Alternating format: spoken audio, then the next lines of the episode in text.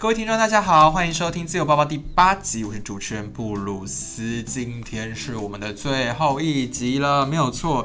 有点感伤，因为我们上礼拜我们大家不是都是艳阳天吗？我们节目里有提到大家不要晒伤，就这礼拜就疯狂下雨，然后刚才来的路上还就是持续的冒雨来来跟律师录制，所以就是老天爷在为我们的节目哭泣，但是大家不要哭泣好不好？我们这一集的话，内容依然精彩，我们就可以把握这个最后跟律师空中相会的。这个机缘，所以马上请律师来介绍一下。各位听众朋友，大家好，很高兴又跟各位见面了。我是重情法律事务所的陈元正律师。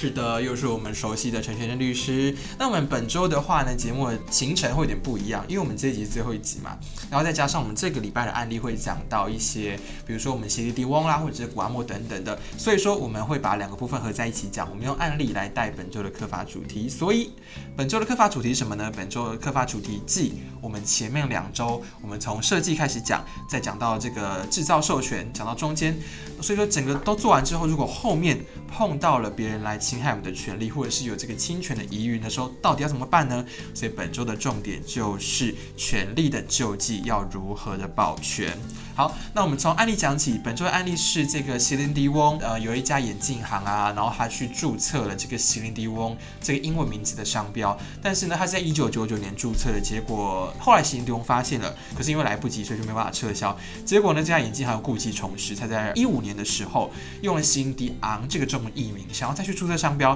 结果就被发现啦，然后就被这个制裁局给撤销了。他虽然后面去打了这个行政诉讼，但是一样就是输。然后第二个是说。人红是非多的古阿莫最近呢，在台湾又被起诉了。然后起诉的这个版权商呢，就是告他嘛。结果他发表了一个声明，说他呃还没有收到起诉书，而且他会继续创作。隔天的时候，他又推出了一个新影片，然后让版权商非常的火大，然后就摆了明的跟他说，我们不会跟你和解，然后我们就法院见。所以我们可以知道，从席琳迪翁的这个商标案件，或者是从古阿莫的著作权案件，很多的这个案件最后都会进法院。那到底我们在各式各样的案件里面进到法院之后，要怎么的来保护我们的权利？我们第一件事情该做什么呢？我们是这个应该要开除员工，我们还是第一件事情应该保全证据？那又会因为不同的这个案件种类，比如说智慧财产权啦，呃，比如说营业秘密啦，会有不同的区分方法。所以我们就来请问律师说，诶，不同的案件，我们第一件事情应该要做什么呢？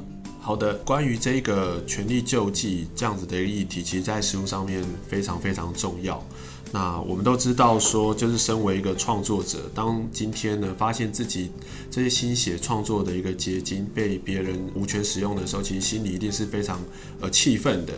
那接下来的话，当然就会想要去做后续的一个权利的这主张，讨公道嘛。可是呢，实际上面我们发现说，往往在这一个权利主张的过程当中，如果没有做好完整事先准备，那最后的这个结果却就可能常常会不如预期。这会是比较可惜的地方，因此呢，就是我们会建议啊，就是权利人哦，今天有发现这种侵权的行为或事件的时候，那后续的这些处理的这程序，至少要注意到下面这三点。第一点的话是会先请呃权利人当事人去确认说，今天呢你的这个创作到底相对应的这个权利是什么？首先呢，我们可以知道比较常见的这种 IP 的这权利哦，就著作权、商标哦、专利，还有这个营业秘密。因此，你必须要先知道说你是哪一个权利被侵害。那我们在先前的会谈当中也有讨论过，说这几个权利它保护的一个方式也都不一样。好，先讲这一个著作权，因为著作权呢，就是在我国啦，它的一个使用的这方面其实很大。然后呢，又是采所谓的这种创作保护主义，因此基本上创作完成的时候，你就已经取得了这一个权利。后续如果有其他案件的时候，你当然就可以去做相对应的一个主张。只不过说著作权的这主张这一件事情，特别要去注意到你创作记录的留存，才能在。后续不管是诉讼前的协商或诉讼当中呢，很明确的让对方还有法院还有地检署知道说，你就是一个权利人，不会受到争执。这部分的话，确实是原告或告诉人这边是要负比较多举证责任的。接下来的话，专利还有这一个呃商标的这部分，像专利跟商标的话，因为都是财注册保护主义，主观上面去证明是一权利人是相对来说是比较容易的。专利上面的话，有一件事情跟律师刚才讲的那个著作权有点像是，比如说专利研发日志，对不对？就是你可以在这个研发这个专利的时候，每天写一些记录报告，然后交给别人签名，或者是交给这个第三方签名，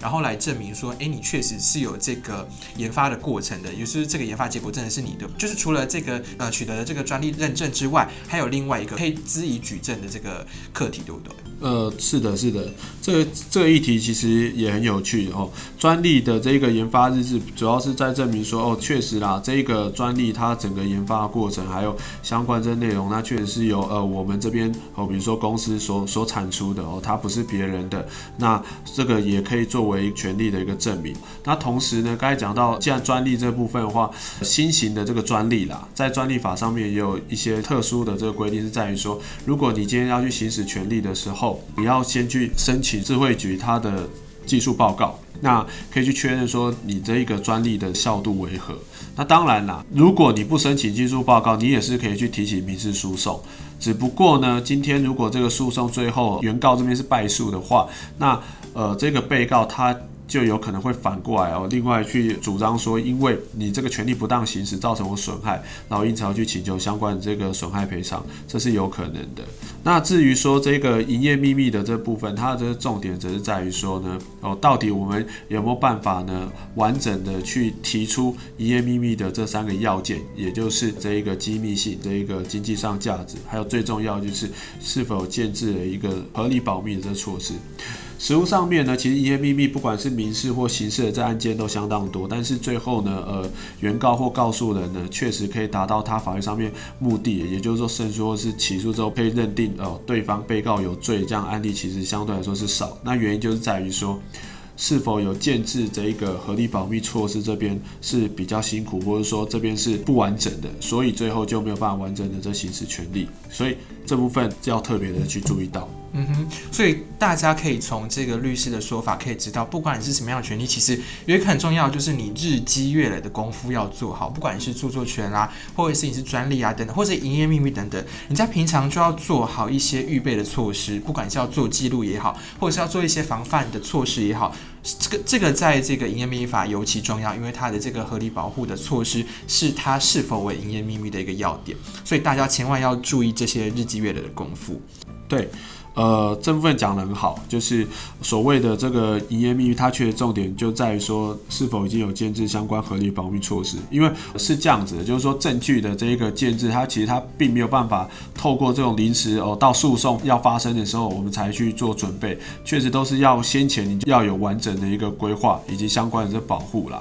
然后呢，呃，除此之外哦，回到刚才提到的这个著作权、商标、呃专利还有营业秘密的这四个不同的权利。它对应出来还有这一个法律上面责任，这个著作权跟商标营业秘密它是有刑事责任的，但是专利的这个侵害它目前就只有这个民事责任，当然他们另外有这个行政责任。好，如果今天我们想要透过哦这一个刑事责任，那去追溯对方的这犯罪，可以得到比较强的一个压制的效果的话，那我们就可能是要走刚才提到的著作权、商标还有营业秘密这边。呃，一并的做补充。嗯哼，所以律师刚才讲的就带出一个重点，就是好，我们现在武器都备齐了，我们证据都准备好了，那我们踏进法院之后，我们到底要告什么？我们到底要怎么告？我们刚才就是从著作权啦，或者是这个专利商标等等的法规本身，当然就可以告了。但是除了这个之外，其实我们还有一些呃处理的做法，比如说我们可以透过公平法啦，来它有没有这个违反市场秩序，或者说我们可以用刑法啦，去通俗的说法叫以刑逼民啦。嗯、我们要有不同的策略，才可以达成不同的效果。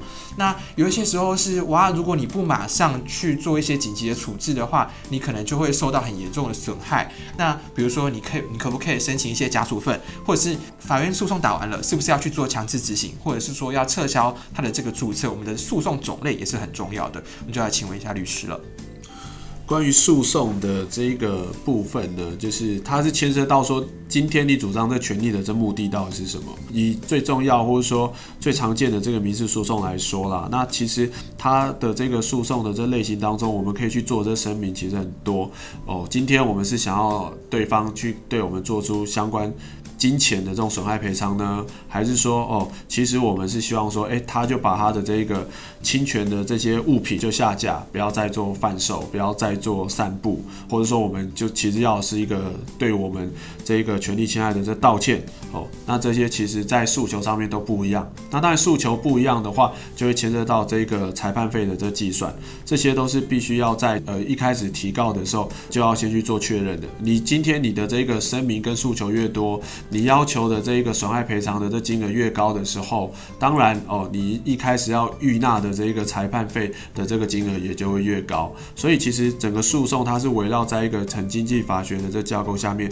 呃去进行的。那当然呃除此之外，是不是一定要透过这一个呃法院诉讼的一个程序哦，才有办法呃达到你权利的一个保护？那这个部分其实也有很多可以去做思考的，因为呃诉讼以外啦，也有一个前置的这种协商程序，比如说我们先发这一个传真信函，或者说律师案呃过去跟对方沟通说，哎，你现在已经有相关侵害行为了。那这时候，哎，如果对方他是呃自己也知道自己理亏，哎，可能就很愿意出来去做相关这协商，这我们也有碰过哦。那这部分其实就不会进入到后续的这一个诉讼，这个也是一个很快啊、很便利的这个处理的程序，这是有可能的。呃，所以从刚才律师跟我们分享的，我们就可以知道说。呃，我们在碰到问题的时候，我们有很多解决方法。我们可以走这个诉讼上的，我们可以走诉讼前的，哦，或者是你发个函吓吓他，他就会自知理亏就逃跑了。或者说，我们可以去跟行政机关做检举，那请行政机关来做相关的查核。但是这些做法都有相应的一些技巧跟要注意的事项，所以大家在做这个权利救济的时候，务必要小心注意。但是呢，律师还要讲到另外一个点是费用的部分，就是诶这些相应的措施，他们的费用啦，然后他可不可以自己来做？那我们就广告回来先休息一下，回来之后我们就告诉大家说，如果我们真的碰到一些比较小额的情况的时候，我们可不可以不找律师自己来做？那有没有什么特别需要注意的地方？广告回来之后告诉大家。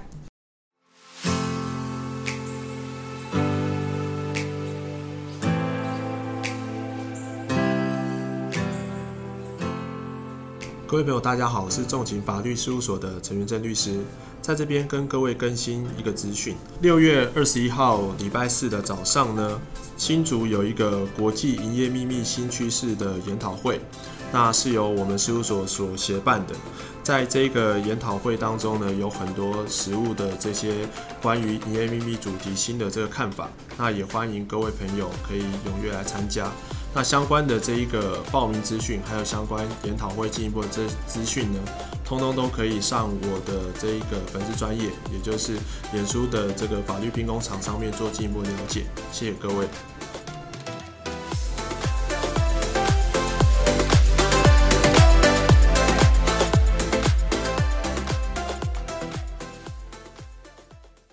好，欢迎回来节目现场，这里是自由报报，我是主持人布鲁斯。今天的律师是陈全正律师。各位听众朋友，大家好，我是中情法律事务所的陈全正律师。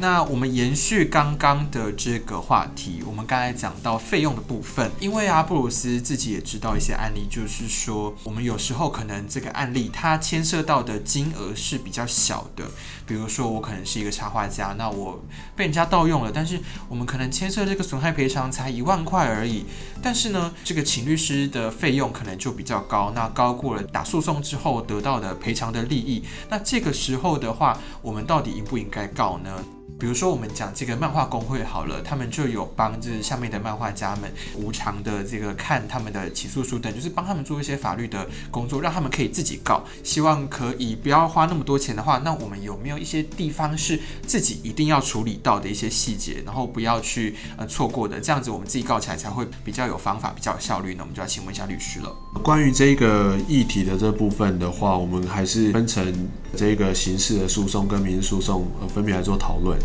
哦，首先的话是这个，我们先讲比较简单、比较单纯的这种刑事的这种告诉。因为在刑事的这个告诉，像是这个著作权的案件，或者说呃商标以及营业秘密的这样的案件当中，负责追诉的主体，还有整个案件办理侦查程序的一个主角，其实是检察官。身为告诉人的这些创作者，他要负的工作跟任务，就是把相关的证据汇整好，把完整的这一个事情的来龙去脉哦，可以去呃跟这个检察官做完整交代。那后续呢，其实国家就会尽可能的协助告诉人这边去做相关的这侦查。呃，相对来说，告诉人，也就是说被害人创作者这边，呃，他们的压力会比较小。哦，所以的话，其实呃，刑事的这种告诉对于呃创作者来说，如果你的这个权利是可以走刑事的这程序的话，那我们建议可以就就这样子去做，包括。后续如果这个刑事的这部分哦有被起诉之后，那你可以用附带的这个民事求偿，省去了这个民事的这种裁判费的缴纳，那你也可以有这种经济上面的这个节省，这是一个蛮好的一个方式哦。只不过当然啦，这个刑事的这个诉讼，刑事的犯罪，我也必须要说，它的这一个构成的这要件会比民事的来得严格，不管是在证据这个新证的这部分，哦。或是说，呃，我们必须呢要去证明被告他通常是一个要故意犯罪，我们要证明对方是一个有主观故意上面的这种犯意，才有办法构成。他的这个要件会跟民事会来的不一样，这边是并同要去做提醒的。接下来的话是呃民事的这种诉讼，好，很多人都会去问到说这个民事诉讼啊，那确实啊，诶，这个金额其实不高的时候，我是不是要请律师？哦，这个是一个很两难的这个问题啊。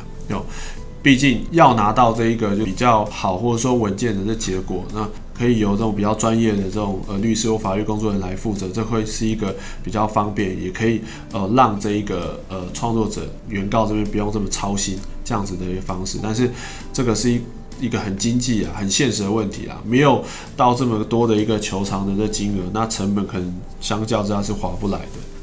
民诉讼在我国的话，也有设置所谓这种小额诉讼的程序。呃，对于这一种呃损害赔偿要求的金额十万块以下这样案件的话，那透过这种小额程序，呃，就是一次的这个开庭。哦、对于双方哦、都是一个比较快的这程序。所以在这种方式之下呢，哦、呃，它也适度的减少了，就是说原告啦，他在就是准备或者说哦、他心理上面的一个压力。那至于回到实质的这面向上，原告呢，呃，在做这个民事诉讼的这种准备工作的时候，比如说声明不知道怎么写，或者是说损害赔偿的这种金额不知道怎么算，哦，有这些问题的时候，其实我们可以发现到说，这样子的这现象，其实呢，呃，最近啦，哦，这种不管是文化部哦，或者是说呃一些的产业的这种工会，都有注意到跟这样子的一个问题。现在都有蛮多呢，这种呃免费的咨询的这种法律资源，有慢慢的这种释出，所以其实可以好好利用政府机关他们提供的这样子的一个资源，可以让你把你的这个诉讼，在即使没有呃律师的一个情况之下，那也还是可以有这种呃基本的这种水平。实务上面我们也有看到说，很多的案件当中，虽然呃，他没有请律师，但是案件最后还是有得到他想要损害赔偿的一个结果。这个是在这种比较呃简易、单纯的这种案件当中是可以去这样做的。所以呃，我总结一下，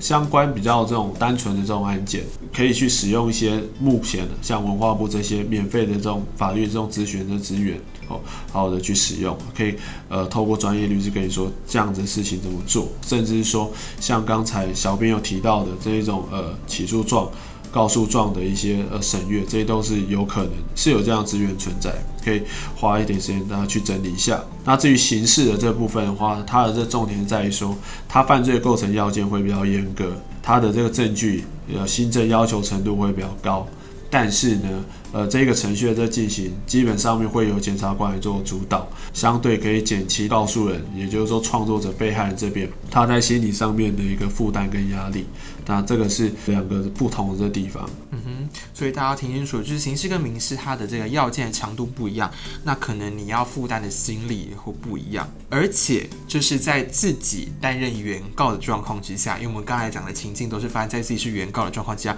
但如果某一天你被告了，怎么办？就是如果某一天有一个人突然跳出来跟你说，诶，你侵犯我的专利权，诶，你侵犯我的著作权。如果你觉得说，诶，你没有啊，或者是说你，呃，这个你很紧张，然后可是你又不知道怎么主张的话，那你要怎么办呢？因为其实告人跟被告当然是被告的压力更大的。那我们就要问律师说，如果说今天哦我们被告了，那我们应该要怎么自保？我们有什么措施可以来做呢？呃，关于这个问题哦，我们先前讲完了原告的这部分之后，我们来谈一谈。这个被告哦，当今天如果被控诉有所谓这种侵害行为的时候哦，到底有什么可以自保或者说防御的一个方式？在实务上面呢，我们常看到说就是呃被告啦啊，今天如果收到这个权利人他相关主张的这种文件或信件之后，可能就会手忙脚乱，那公司可能整个都鸡飞狗跳的，那对于营运来说都会造成蛮大的一个影响。但实际上面呢，我们往往在后来发现，诶，这个权利的这正当性其实是有相关疑问的。所以今天如果站在被告角度的时候，哦，我们会建议被告先去做以下几点事情。第一点是先去确认原告他主张的是什么权利。这其实对应到说，刚才我们在讲原告那一块啊，就是说到底今天啊。大家来争讼吼，大家来争议的这个权利是什么？比如说今天哦，原告他如果主张的是一个新型的这个专利，但是呢，他没有减负技术报告，那我们也可能形式上面我们就先抗辩一下，或是今天呢，原告说他这个是有商标的，然后我们有侵害他的商标权，但是我们经检索之后发现说他的这商标其实早就过期了。甚或是，诶，其实他并没有在这个类别，或者说这一个服务的这项目当中注册，那其实他也没有办法去主张商标权。所以我要先建议各位是，先去确认对方主张的权利是什么，这个权利是否存在。请特别特别回去思考，我们先前一直在强调的这些智慧财产权，它权利的种类，还有相关的要件。哦，不管是是否要注册哦，还有是否它的这个期间的这个长短等等等等，还有国别的这个保护，这些是最重要的一步。先知道对方的这个权利到底存不存在，到底合不合法，这是第一点。接下来的话呢，如果对方呢，他确实是具有这样子的一个权利，我们才进一步来看说，今天那他所指控我们。的这个行为是否有理？怎么说呢？我们都可以知道说，其实，在知识产权的这个领域当中啦，立法的一个政策基本上面都是一个比较中性的。它一来，它要保护哦著作权，它要保护商标、专利、营业秘密，它要保护权利人的创作；一来，它也希望哦某种程度可以促进这一个社会文化知识的这种流动跟传播。所以才会有这么多的像著作权上面的这种合理使用的规定。最近这个古阿莫很红的这个案例，他就是一直强调说这是一个合理使用嘛，这就是在讲他的这个行为，他认为说并没有侵害著作权，就是在讲这个问题啊。所以我们回来看这一个行为的这部分，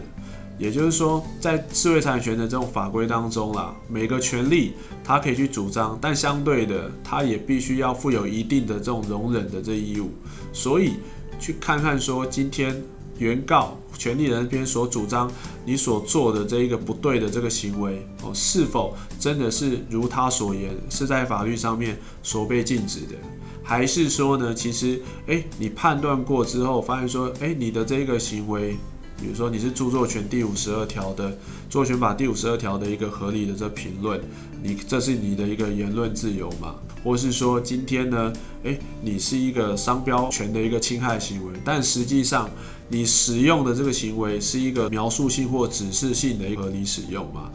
那甚或是你的这个使用行为比他的这个商标注册的这个时间还早，那你也可以去主张这是一个这善意先使用嘛。换言之，在法律上面其实有很多的这种例外保护的这个规定，可以去让你的这个行为找到一个遮蔽风港。